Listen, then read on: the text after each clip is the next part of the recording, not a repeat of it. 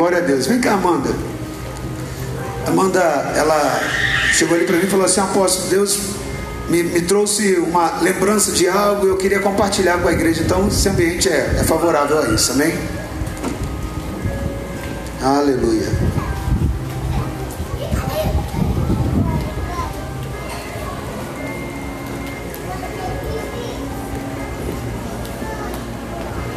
Cumprimento os irmãos paz do Senhor, amém? Antes de falar da lembrança, eu queria agradecer junto com os irmãos a Deus, porque Deus tem trazido muitas palavras de restauração aqui na igreja, né, com esses quatro anos. E hoje é o dia dos pais e eu queria dizer que o meu relacionamento com meu pai, que me criou, foi restaurado, né? Essa semana ele foi lá em casa, ficou lá em casa, né? A gente tomou café, passou o dia juntos, uns dois dias. E hoje eu pude ligar para ele depois de muitos anos e de, de, dizer um feliz dia dos pais, dizer que eu amo, ouvir ele dizer que, que me ama também. Ele, ah, eu amo você, depois de tantas é, tribulações, né? Porque a gente, a gente libera o perdão, mas às vezes não sabe como chegar, como ligar, como falar. E Deus, ele fez essa restauração automática, né? Foi, foi algo que aconteceu. E a lembrança que eu falei com, com o apóstolo é quando eu tinha 11 anos, eu li um livro que se chama Conhecer Jesus é Tudo, do Alejandro Bulhon. E nesse livro tem a analogia de um lobo, de um lobo solitário que ele vivia numa montanha bem alto e de lá da montanha ele viu um rebanho, um aprisco ele viu algumas ovelhas que ficavam reunidas ali e tinham cuidado do pastor. O pastor cuidava delas, o pastor é, tinha carinho por elas, elas pareciam muito felizes e eles, ele levava elas para poder se alimentar, voltar.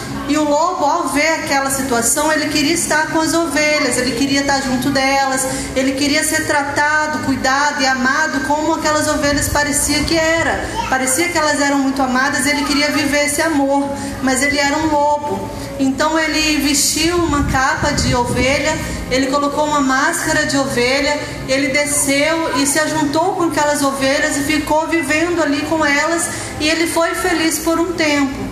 Mas quando chegava a hora de comer, as ovelhas comiam capim. Ele não queria comer capim, ele não queria comer pasto, porque a natureza dele era de lobo.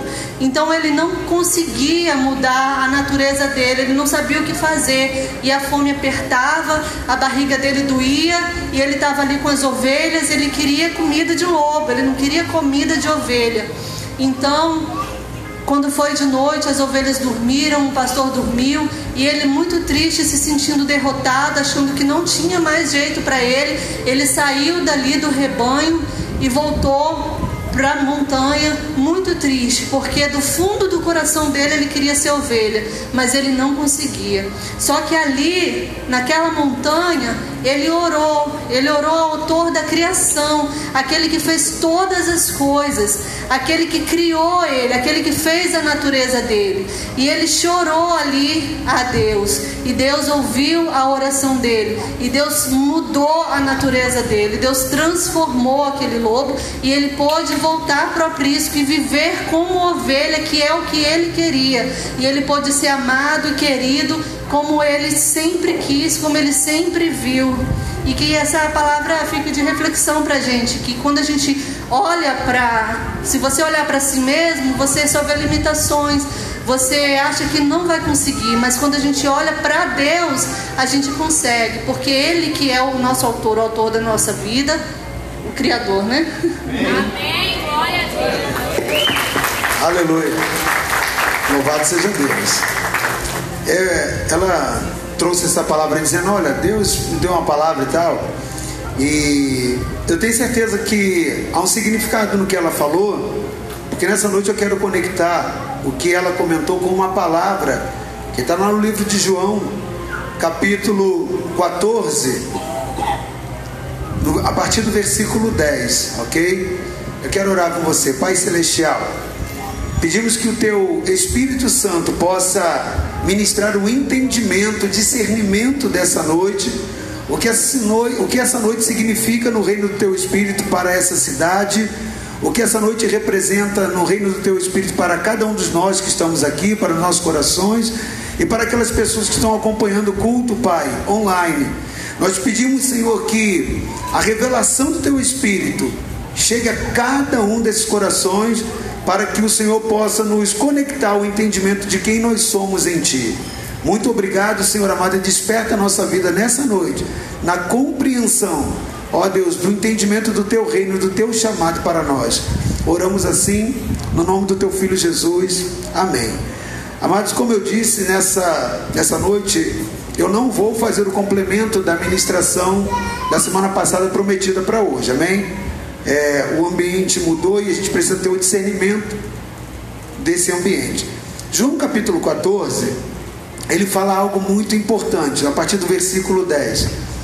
E eu quero trazer para você o entendimento, a, a compreensão espiritual do que significa essa nova natureza em Cristo do que significa ter esse novo ambiente dentro da sua vida, do seu coração em Cristo, do qual, no testemunho ali, no, no, no comentário, né, que a Amanda trouxe, tem uma conexão, tem uma relação direta, ok? Então eu quero ler com você esse texto e até o versículo 27, tá? Do 14, do 10 ao 27, amém? Isso são palavras de Jesus. Você não crê que eu estou no Pai e que o Pai está em mim, as palavras que eu lhes digo não são apenas minhas. Ao contrário, o Pai que vive em mim está realizando a sua obra. Creiam em mim quando eu digo que estou no Pai e que o Pai está em mim. Ou pelo menos creiam por causa das mesmas obras. Digo-lhes a verdade: aquele que crê em mim fará também as obras que eu tenho realizado, fará coisas ainda maiores do que estas, porque eu estou indo para o Pai. E eu farei o que vocês pedirem em meu nome, para que o Pai seja glorificado no Filho. Volta aqui o texto, por favor. Eu farei o que vocês pedirem em meu nome, para que, leia junto comigo, o Pai então o Pai ele é, ele é glorificado no o Pai, está falando referendo a Deus, ok? Ele é glorificado no Filho. Para aí, antes da gente continuar a leitura. Esse é um modelo, diga comigo, modelo. modelo. Esse é um modelo do céu. Amém? O Pai é glorificado no Filho. Amém? Vamos continuar. O que vocês pedirem em meu nome, eu farei. Se vocês me amam, obedecerão os meus mandamentos. Quantos amam a Deus aqui? Amém. Se você o ama, você vai obedecer o quê?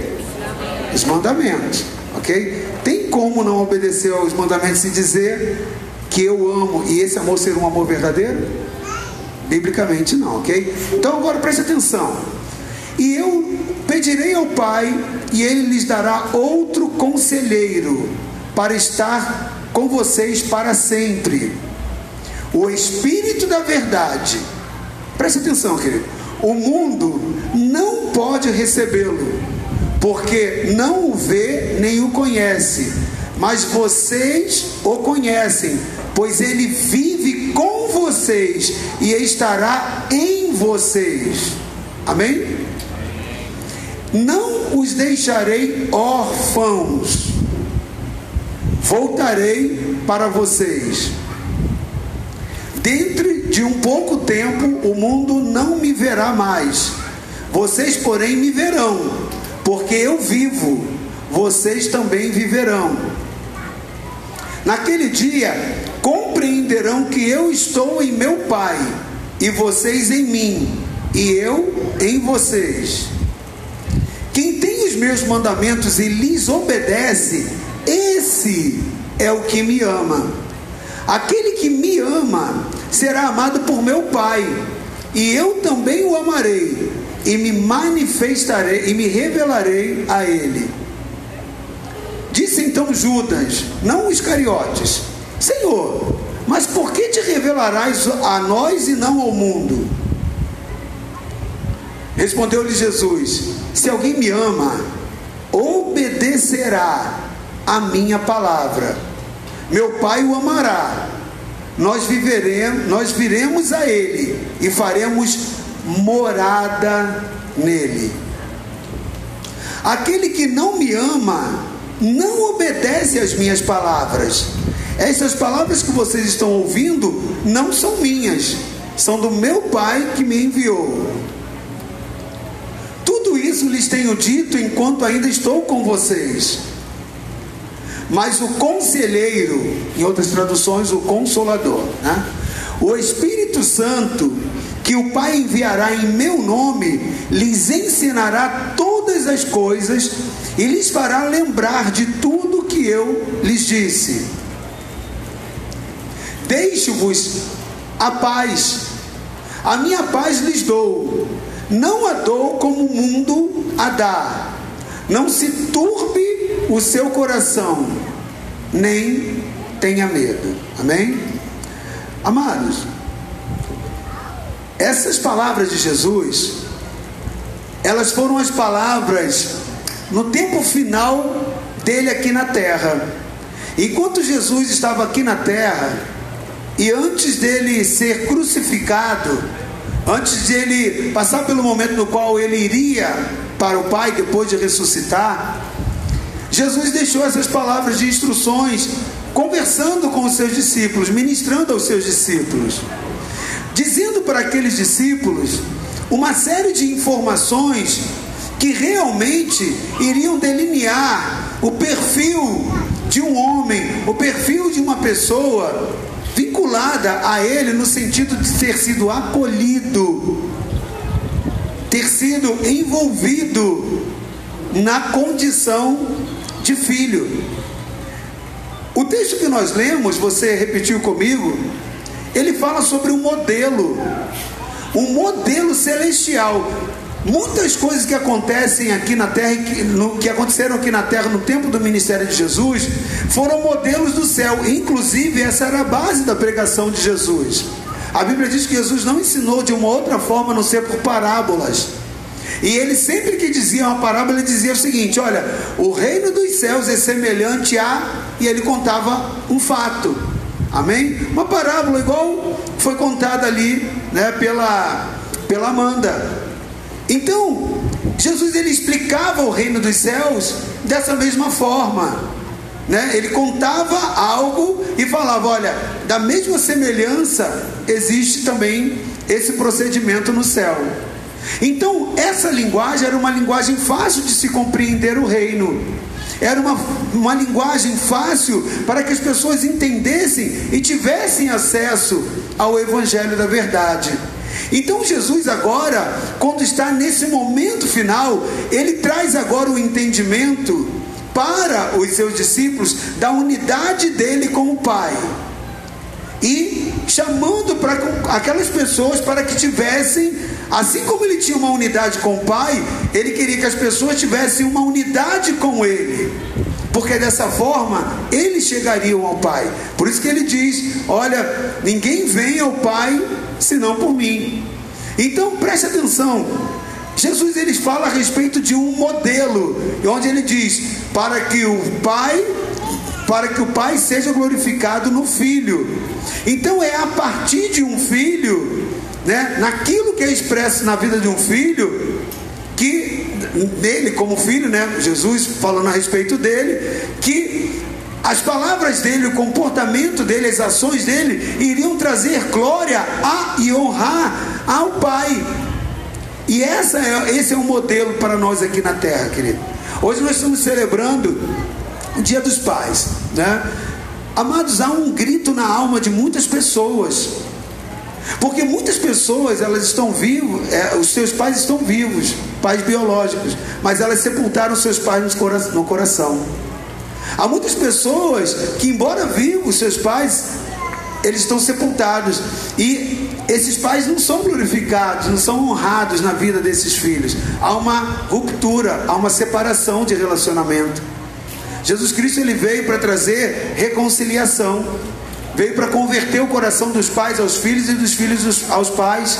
E ele disse que quando isso acontecesse, a terra seria curada da maldição. Há muitas pessoas que estão vivendo a instalação da maldição nas suas vidas, porque não, cons não conseguiram compreender e alcançar o modelo de Cristo. Então Jesus estava dizendo o seguinte: olha, eu farei que vocês pedirem meu nome para que o Pai seja glorificado no Filho. Um pai, ele recebe glória pela postura do seu filho, pela condição do seu filho, pelo comportamento do seu filho. E agora Jesus vai além disso, além de mostrar esse modelo que ele gostaria de que fosse espelhado aqui na terra. Jesus começa agora a dizer o seguinte: olha, vocês não vão ficar mais órfãos. O que é um órfão? Um órfão é aquela pessoa que está na condição de não ter um pai que o adotou, que o, que o trouxe para si. Um órfão é aquela pessoa que é rejeitada, ele é a parte do relacionamento paterno. E orfandade não tem a ver com a ligação biológica, porque há muitos filhos que têm os seus pais vivos, mas eles são completamente órfãos. Porque a paternidade ela não é operacionalizada no vínculo biológico tão somente. É mais do que isso. Tem muitas, tem muitos pais, tem muitos filhos que são criados por pais que não são biológicos e ali é o exemplo perfeito da paternidade modelo de Deus. Porque a paternidade, ela está antes de tudo no modelo da adoção. E essa adoção, ela tem que ser mútua.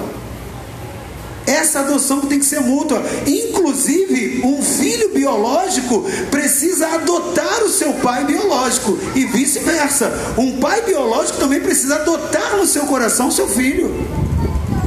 Porque senão, querido, ali é um relacionamento sem modelo celestial. O modelo celestial é que o pai seja glorificado no filho. Então fala de estreitamento de relacionamento. A paternidade é um modelo celestial. A paternidade é um modelo bíblico. E nós precisamos discernir isso para trabalhar isso dentro da nossa vida e no nosso coração. A paternidade, ela é um modelo de Deus. Deus entrega aqui na terra aos homens imperfeitos, queridos, com distorções na sua vida, um sacerdócio para que possa representá-lo para a sua família, para que possa representar a Deus no papel da relação aqui na terra. Então a paternidade terrena, ela tem que ser um modelo, um reflexo da paternidade celestial. Ela tem que espelhar Jesus. Ela tem que fazer com que esse filho dê glória ao nome desse pai. E ele transporta tudo isso para o modelo de Deus. Eu não sei se você está compreendendo o que está querendo ser, o que está sendo dito nessa noite. O que nós estamos falando nessa noite, para ser um pouco mais específico, é que a paternidade terrena, ela é um modelo que deve espelhar o reflexo da paternidade do céu. Do céu.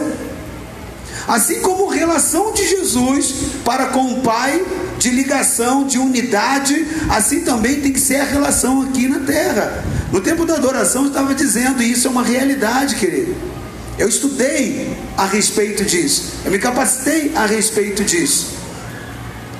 A forma como você muitas das vezes projeta a visão no seu pai terreno é a forma que você vai no seu relacionamento, e isso não é condicional, é incondicional. Isso não está nem no seu, numa atitude do seu consciente ou do seu pré-consciente. Isso está lá no seu subconsciente. Você, querendo ou não, espelha isso, essa relação, de uma forma alheia à sua vontade. A forma como você vê o seu pai terreno é a tendência de você projetar a visão ao Pai celestial. Agora, olha bem, quantas distorções nós temos no modelo da paternidade terrena? E isso é um grande desafio para nós. Dentro do Evangelho, querido, Jesus levanta agora trazendo essa verdade. Ele está dizendo: olha, vocês não vão ficar órfãos, ou seja, o Espírito que virá sobre vocês vinculará vocês ao Pai. E ele começa a dizer como que era o procedimento desse modelo. Ele começa a dizer: vocês não ficarão órfãos. Mas o que, que ele diz logo na, na, na sequência? Ele diz que virá o Espírito sobre nós. É exatamente fazendo referência ao diálogo que ele teve com Nicodemos. Para que você nasça numa nova criatura, onde você agora tenha vínculo com o Pai, é necessário você nascer de novo. Não é voltar para o ventre da sua mãe. Não é voltar lá para a, a condição intrauterina, não. Mas é você nascer de novo, um novo nascimento de Cristo, agora recebendo o Espírito sobre a sua vida. Porque quando você tem o Espírito de Deus na sua vida, você começa a mudar as suas atitudes. E a primeira atitude de um homem, de uma mulher que recebe a paternidade de Deus na sua vida, pela ação do Espírito Santo no seu interior, é que ele começa a amar a palavra de Deus. Por isso que Jesus começa a trabalhar esse conceito com eles, dizendo: Olha, vocês me amam. Aquele que me ama de verdade é o que, é o que guarda a minha palavra. É? E aí, trabalha isso para o modelo da paternidade aqui na terra. O que, que, separa tantos homens, tantas mulheres dos seus pais biológicos ou adotivos que seja? Essa separação muitas das vezes se dá, se dá pelo confronto da palavra, a desobediência, a rejeição, a falta né, de compreensão, a falta de zelo na palavra. Então isso acaba sendo um grave problema de separação entre gerações, entre pais e filhos. O pai quer algo, quer comunicar algo, e o filho entende e percebe outra coisa totalmente diferente. Essa disfunção de linguagem, de comunicação, de compreensão, cria um abismo de relacionamento. Não existe unidade. O pai não se sente é, honrado pelo filho, e o filho não sente o porquê de responsabilidade de honrar o seu pai. O que, que é isso? O que, que é essa disfunção? É a ausência do Espírito de Deus. Por isso Jesus agora começa a dizer, olha, está lá no versículo 21. Ele começa a dizer agora, né, que aquele que tem os mandamentos e aquele que obedece, querido, você que é pai compreende isso muito bem. A coisa que te deixa mais é, é, tranquilo e mais confirmado na sua paternidade como resposta é quando você fala algo para o seu filho e ele lhe obedece. Sim ou não? O seu filho, ainda que ele entre numa cadeia, numa, numa linha de desobediência, não por isso você deixará de amá-lo. Então você pode perfeitamente entender que quando um filho entra numa condição de rebeldia, de rejeição à palavra, você o continua amando na condição de pai, mas não concordando com a atitude dele na condição de filho. Uma coisa é você continuar amando seu filho, outra coisa é dizer que, por você o amar, que você concorda com a atitude incorreta dele, incoerente dele. São coisas distintas. Assim também é o amor de Deus para, para conosco, querido. Deus nos ama independente do caminho tortuoso que nós venhamos a trilhar. Ok? Deus vai continuar nos amando sempre, mesmo no erro, mesmo na distorção. Mas não significa que por Ele nos amar, Ele vai compactuar com os nossos erros. Então agora Jesus, nesse modelo, começa a trabalhar. Aquele que tem os meus mandamentos e o guarda e obedece, esse é o que me ama. É mais ou menos assim: não adianta dizer que me ama da boca para fora. Aquele que ama realmente é aquele que tem os mandamentos, aquele que guarda os mandamentos, aquele que obedece os mandamentos. Agora, há uma promessa para esse. Esse filho que se diferencia, que se sente adotado, esse é aquele que adota o seu pai na condição de pai, aquele que obedece os mandamentos. Porque, querido, a adoção a paternidade no sentido da adoção, ela é mútua. E como eu falei, essa adoção no modelo terreno, ela acontece tanto para aqueles filhos que são biológicos quanto não, os não biológicos. Porque há muitos filhos biológicos que eles não adotaram no seu coração os seus pais como pais verdadeiramente. A adoção ela é mútua, ok? Tanto o pai tem que adotar o filho, assim como o filho também tem que adotar o pai, receber o pai como pai no seu coração. Assim como um filho, né, tem que receber, um pai tem que receber o filho no seu coração, não adianta só simplesmente colocar o nome lá na certidão do nascimento, né? Não é isso que faz você um pai, não é isso que faz um pai um pai, ok? Mas existe uma reciprocidade de adoção, de aceitação. É isso que significa essa adoção que Jesus está dizendo. Então ele está dizendo: vocês não estão mais órfãos, vocês não estão soltos. Existe uma vinculação, existe um relacionamento. Esse texto é uma chamada de Jesus a uma vida de relacionamento. Por isso que agora ele vincula, ele condiciona aqueles que amam verdadeiramente um amor relacional à condição da obediência à palavra. Não adianta você dizer, ah, eu amo a Deus, né? Porque qualquer pessoa fala. Eu amo a Deus, mas Jesus disse, ele faz uma peneira, ele faz uma separação. Olha, aquele que quem tem os meus mandamentos e lhes obedece, esse é o que me ama. Esse é o que me ama. Então nós precisamos praticar esse amor. Como? Pegando os mandamentos do Senhor absorvendo a palavra de Deus, amando essa palavra, preferindo essa palavra no seu coração. O versículo 23, Jesus trabalha um pouco mais esse conceito. Lá no versículo 23 ele começa a dizer: Aquele que me ama obedecerá a minha palavra. Aquele que me ama obedecerá. Se a palavra de Deus diz: que é para ir para a direita, ele vai para a direita. Essa palavra de Deus diz que é para a esquerda, ele vai para a esquerda, porque ele vai condicionar o seu coração a obedecer a palavra de Deus. E ele diz mais: ele obedecerá a minha palavra, meu Pai o amará, e nós viremos a ele. Preste atenção, e faremos nele morada. Amém. Você foi criado nessa terra. Não foi, você não é fruto do acaso.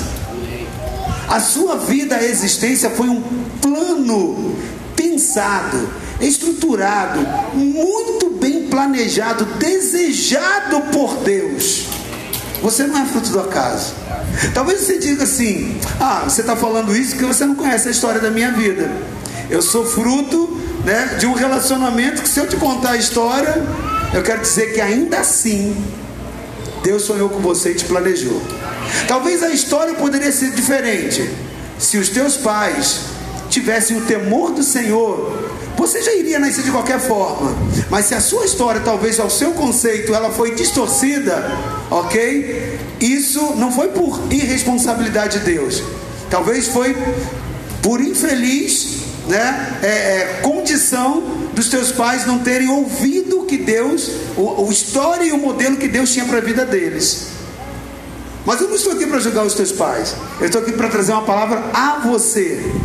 Que se você está aqui, é porque Deus sonhou, planejou, desejou. Você foi fruto, você é fruto do desejo de Deus. Para quê? Para Ele fazer morada em você. Amém. Então o texto diz: Meu Pai o amará, nós, eu, o Pai e o Espírito, que ele está dizendo, né? Ele está dizendo: O Pai, eu e o Espírito prometido, nós viremos a Ele e faremos morada nele. Você foi criado para ser morada de Deus. O que precisa habitar em você e preencher em você é esse Deus que te criou, intencionalmente planejou para fazer de você uma unidade com Ele, para que o nome do Pai seja glorificado na sua vida. E Ele quer fazer morada em você. Como que eu faço isso? Abrindo meu coração ao Senhor Jesus, abrindo meu coração plano que Ele tem para minha vida, atentando para as palavras dEle porque as palavras dele sempre serão uma chamada ao retorno, uma chamada ao desvio de uma rota errada, para se conectar à rota devida. Há uma palavra do pastor Código que eu sempre repito, eu acho muito bonito, porque é uma verdade que eu creio muito, já falei isso aqui, vou falar muitas outras vezes. Deus sempre cria uma rota para quem sai da rota. Essa é a tônica do Evangelho, querido. Sempre há uma chance, sempre há uma oportunidade problema todo é nós discernirmos até quando. Sempre há uma oportunidade, sim, mas é para sempre? Não, não é para sempre. Nós, numa condição de relacional, relacional nessa forma, nós temos três condições numa situação. Ou sermos aprovados naquilo que Deus quer para a nossa vida e nós somos projetados um novo nível. Ou nós vamos ser reprovados. É quando a gente era para fazer o que era certo, mas não dá certo, e a gente volta de novo para o final da fila para refazer tudo de novo. Mas existe um terceiro estágio que esse é ruim e que nós temos que nos afastar dele, que é a desaprovação. É quando já não há mais chance. Muitas pessoas perderam a chance, porque esse pai, ele é um pai amoroso, sempre nos dá a chance. Mas esse pai, ele também estabelece nos seus propósitos o limite dessa chance. O limite é dessa chance, dessa chance. Nós precisamos conhecer esse caráter de Deus e ter temor sobre ele. Então ele agora começa a dizer mais ainda: Nós viremos, faremos nele morada.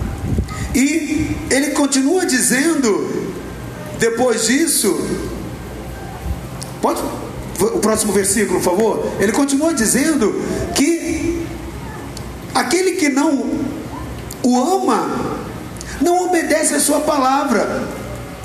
Isso é muito sério, querido. Sabe por quê? Tem muitas pessoas que não obedecem a palavra de Deus, presta muita atenção nisso.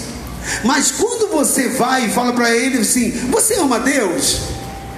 A pessoa fala: Amo. Mas é confrontado com essa verdade. Aquele que não, aquele que não me ama não obedece às minhas palavras. Às vezes a pessoa está numa situação de erro. A Bíblia diz não faça e ela está fazendo. A Bíblia diz não vai e ela está indo. Mas ela sente lá no interior dela, na sua convicção de que ela ama Deus. O que, que é isso? É um espírito da religiosidade. A religiosidade ela faz com que uma pessoa no erro, uma pessoa errada, se sinta certa. Isso é terrível, querido. Isso é terrível. A pessoa está no erro, está fora da rota e ela se sente na condição certa. Um filho temente e obediente a Deus, na condição de pai, ele vai querer saber o que, que o pai acha.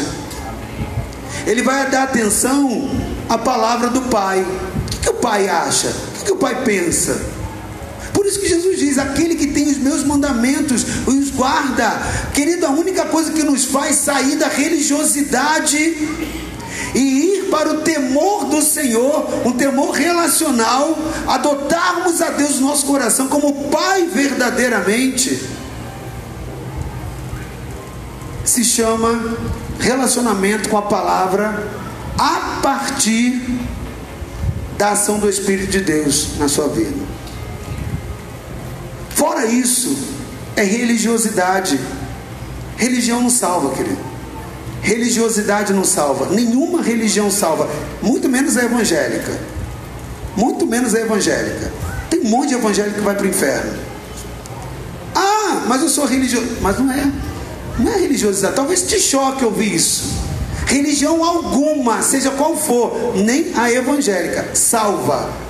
O único que é capaz de salvar o homem é o poder de Deus manifestado através da graça em Cristo, quando o homem recebe o sacrifício de Jesus pela remissão dos seus pecados. É pela graça que nós somos salvos. E isso não vem por obra alguma, não vem por esforço pessoal algum. Isso é dom de Deus, é graça de Deus. Aquele que recebe o Espírito de Deus na sua vida, abrindo seu coração e dizendo: Hoje eu te adoto na condição de pai. Aquele que deixa o Senhor fazer morada dentro do seu coração, como Jesus falou, nós viremos e faremos nele morada, está no versículo anterior. Esse é aquele que o Espírito ministra no seu coração, ele tem os mandamentos, ele guarda, ele busca essa relação com Deus, ele cultiva essa relação com Deus. Nessa noite, eu quero terminar essa palavra dizendo que Jesus quer fazer morada no seu coração. Que Jesus, ele acredita quando você diz: Eu te amo. Mas hoje Ele está dizendo para você: eu quero que você dê um passo além disso. Eu quero alinhar a tua palavra às tuas atitudes. Eu quero fazer, assim como Amanda ministrou essa parábola, eu quero fazer de você uma vida transformada. Talvez a tua natureza ela confronte com as palavras do Senhor. Talvez a tua natureza possa fazer com que você olhe para dentro do, do, princípio da palavra de Deus e diz: Eu nunca vou conseguir viver nessa condição de filho, sabe por quê? Porque os meus desejos são totalmente diferentes do que a Bíblia, a palavra do Senhor diz. Eu te falo nessa noite que se você abrir o seu coração e o Espírito Santo vier sobre a sua vida, ele pode mudar a sua natureza, assim como foi falado nessa noite. Ele pode transformar a sua natureza e fazer com que você ame e obedeça a palavra dele. Essa noite, né, a Letícia veio aqui e trouxe uma palavra verdadeiramente de Deus, uma visão espiritual que ela deu. Para você que não sabe o que é isso, né, Deus manifesta várias formas de falar, inclusive a capacidade de você enxergar coisas no reino espiritual. E foi isso que aconteceu com ela. Ela teve uma visão espiritual, assim como você me vê, ela teve condição de ver, ok? Algo que estava acontecendo no reino do espírito. Sabe por quê? Porque você é um espírito, ela é um espírito. Então, quando nós acessamos o reino espiritual da forma correta, Deus nos mostra muitas coisas que acontecem no reino do espírito.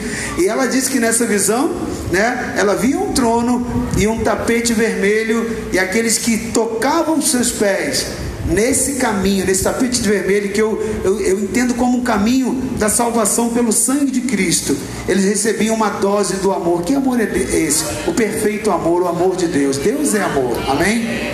Deus quer trazer em você uma nova natureza. Deus quer trazer em você uma nova história. Deus quer ser glorificado como Pai na sua vida, porque você é filho de Deus. Você não pode dizer, ah, mas eu sou filho de Deus, se você não nasceu do Espírito de Deus. Você leu o texto comigo.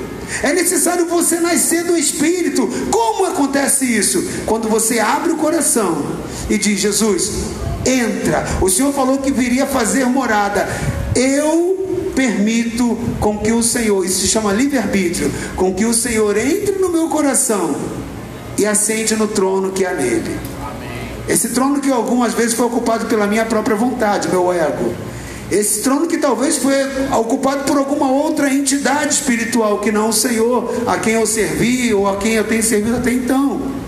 Mas agora eu desocupo esse lugar e eu dou àquele que, a quem pertence a minha vida. Eu entrego a minha vida ao Senhor, ao teu governo.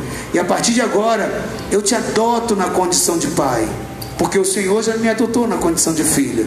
Eu agora quero entender a tua palavra, viver a tua palavra para eu verdadeiramente não ser mais um religioso, ser uma pessoa que realmente viva na condição de filho e que realmente te ame, não com amor à vista dos homens, mas com amor celestial, porque aquele que tem os mandamentos os guarda. Eu quero ter os teus mandamentos.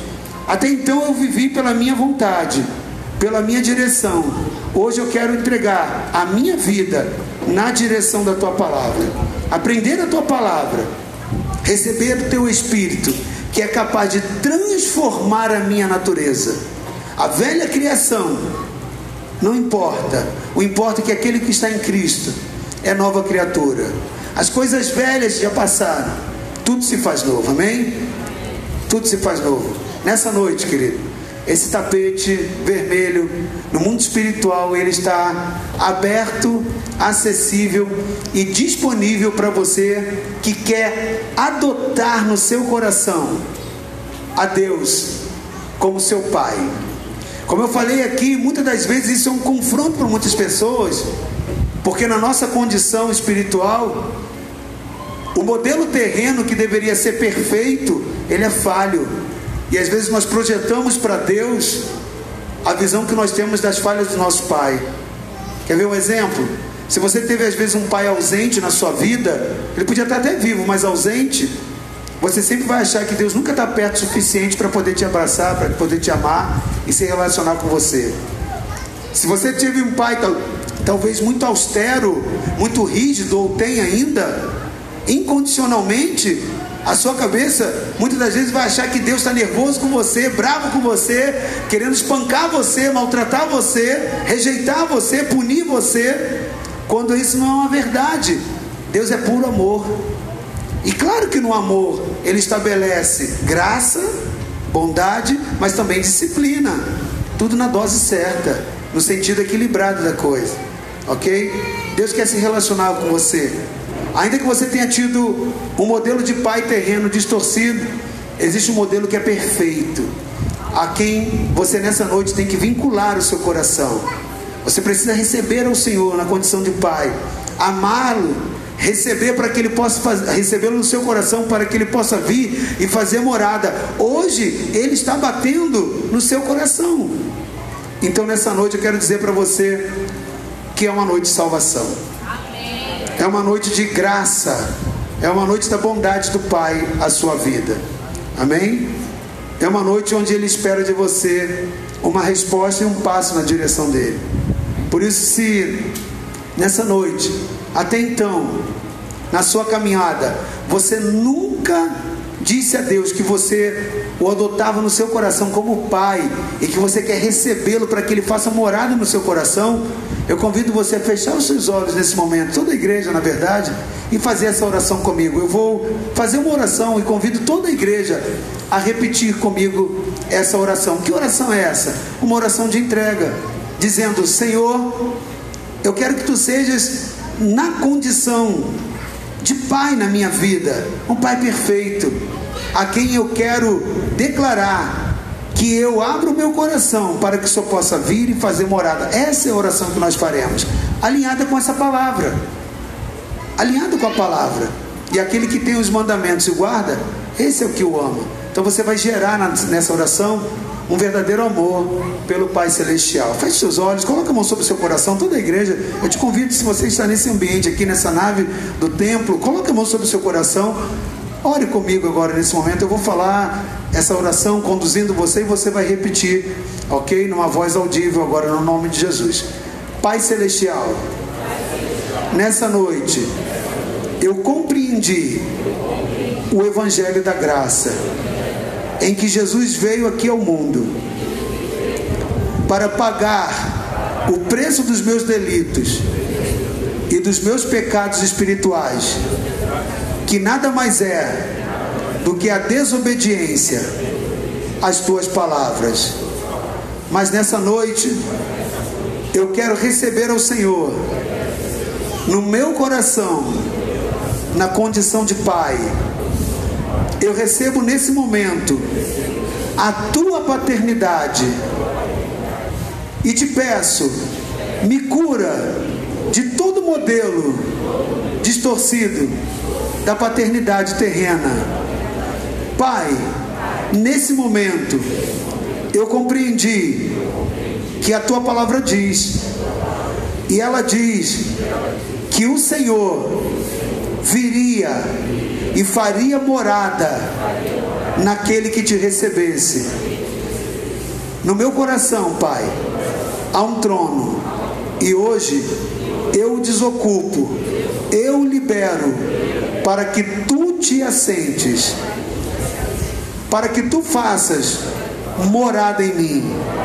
Vem nessa noite, faz morada em mim, preenche o meu ser com a presença do teu Espírito Santo. Me dá amor, compreensão às palavras do teu Evangelho. Que nessa noite eu também assumo o meu esforço em me dedicar, em conhecer e obedecer as, as, tuas, as tuas palavras. Pai, ainda te digo, eu amo verdadeiramente ao Senhor, mas quero alinhar nessa noite esse sentimento às práticas que o Senhor me convida. Assim, entra no meu coração e assume o lugar e me gere a salvação de um autêntico filho do Senhor. Em nome do teu filho Jesus Cristo. Amém. Eu